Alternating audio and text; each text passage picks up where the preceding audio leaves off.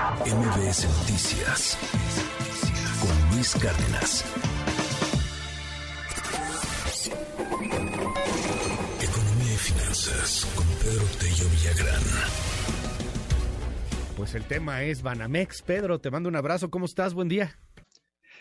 Luis, buenos días. Qué gusto saludarte a ti y también a quienes nos escuchan. Sin duda alguna, la noticia dada a conocer hoy en la mañana por Citigroup a propósito del cambio en el rumbo para desprenderse del negocio de Banamex, no solamente tiene implicaciones que serán analizadas por eh, los especialistas en derecho, los especialistas en el mercado bursátil y quienes al mismo tiempo eh, analizan un poco lo que es la condición actual del sistema financiero en México. Pero yo creo que hay otro ángulo que vale la pena también destacar, Luis, porque este último ángulo determinará el rumbo que seguirá buena parte de la actividad económica nacional por la confrontación evidente entre el sector privado y el gobierno federal. Los últimos meses que le quedan a esta administración, alrededor de 18 meses, año y medio, estarán marcados, Luis, asumo, por esta decisión de Citigroup y lo que trae todavía detrás y que no ha salido a la opinión pública y, que, bueno, de alguna manera MBS la ha comenzado a ventilar con la, entrevista a Darío Celis, es que el ambiente de confrontación que se había desvanecido entre el gobierno y la iniciativa privada, particularmente en los últimos dos años, se volverá a avivar. ¿Por qué? Bueno, pues porque en el sector privado prevalece la sensación de que la autoridad gubernamental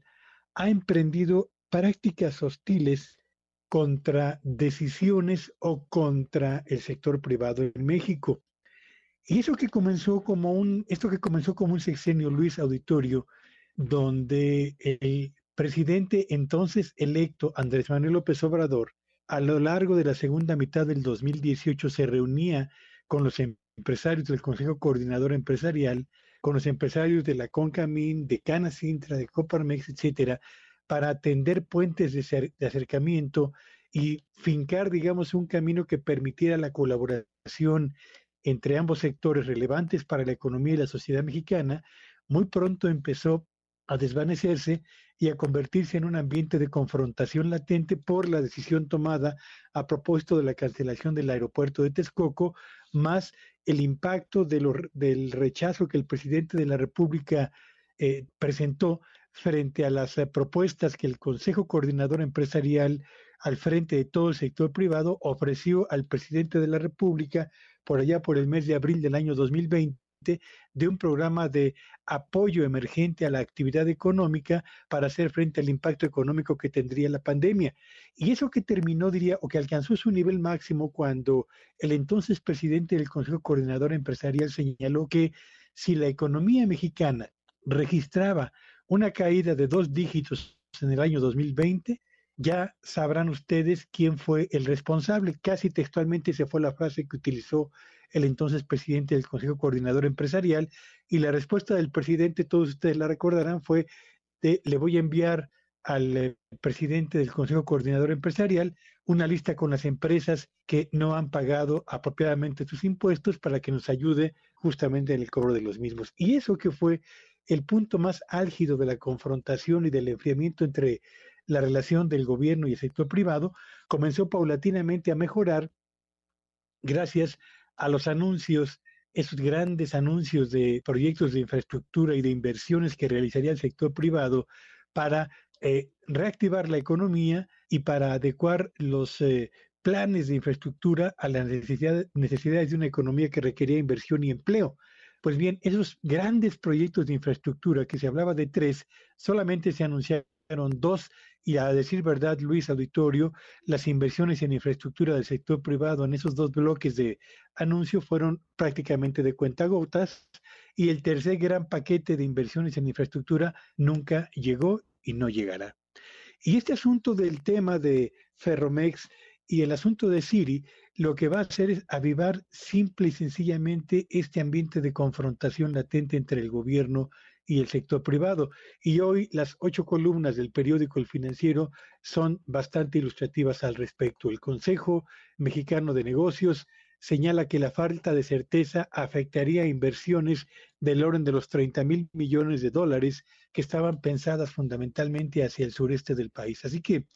más allá, más allá de todas las implicaciones técnicas y financieras que tendrá la noticia dada a conocer hoy muy temprano por Citi, hay un impacto que seguramente vamos a percibir en los próximos 18 meses, que será el enfriamiento de la ya de por sí baja inversión privada en la actividad económica que sin duda alguna va a condicionar no solo el cierre de este sexenio en materia de crecimiento y empleos, sino sobre todo el arranque del sexenio para quien alcance la presidencia de la República en la próxima elección, Luis.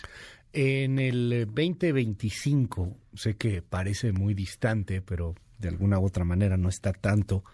la cosa podría eh, cambiar y, y quiero ser más claro, Pedro, o sea, yéndose López Obrador, se queda también creo que López Obradorismo, pero yéndose López Obrador la cosa podría amainar, podría calmarse el agua. Yo tengo la impresión, Luis, de que la primer gran tarea que le, eh, le, corresponderá a quien tome la presidencia de la República será tender un puente de comunicación, de acercamiento y de colaboración real con el sector privado porque los puentes que se han tendido en este sexenio han servido solamente para hacer anuncios importantes, pero con resultados francamente magros. Y yo creo que quien llegue a la presidencia en el próximo sexenio o para el próximo sexenio va a tener que reconocer que sin inversión privada este país no va a avanzar, sin un ambiente de colaboración y yo diría de certidumbre jurídica, tampoco habrá inversionistas productivos que estén dispuestos a meter su dinero en proyectos de mediano y de largo plazo de maduración en una economía como la mexicana, donde prevalecerá eh, un ambiente de incertidumbre jurídica. Así que esa será, sin duda alguna, Luis, una de las primeras tareas que emprenderá quien esté al frente del próximo gobierno. Gracias, muchísimas gracias, Pedro. Te seguimos en tu red. Sígueme en Twitter en arroba Petello Villagrán y que tengan un espléndido día. MBS Noticias con Luis Cárdenas.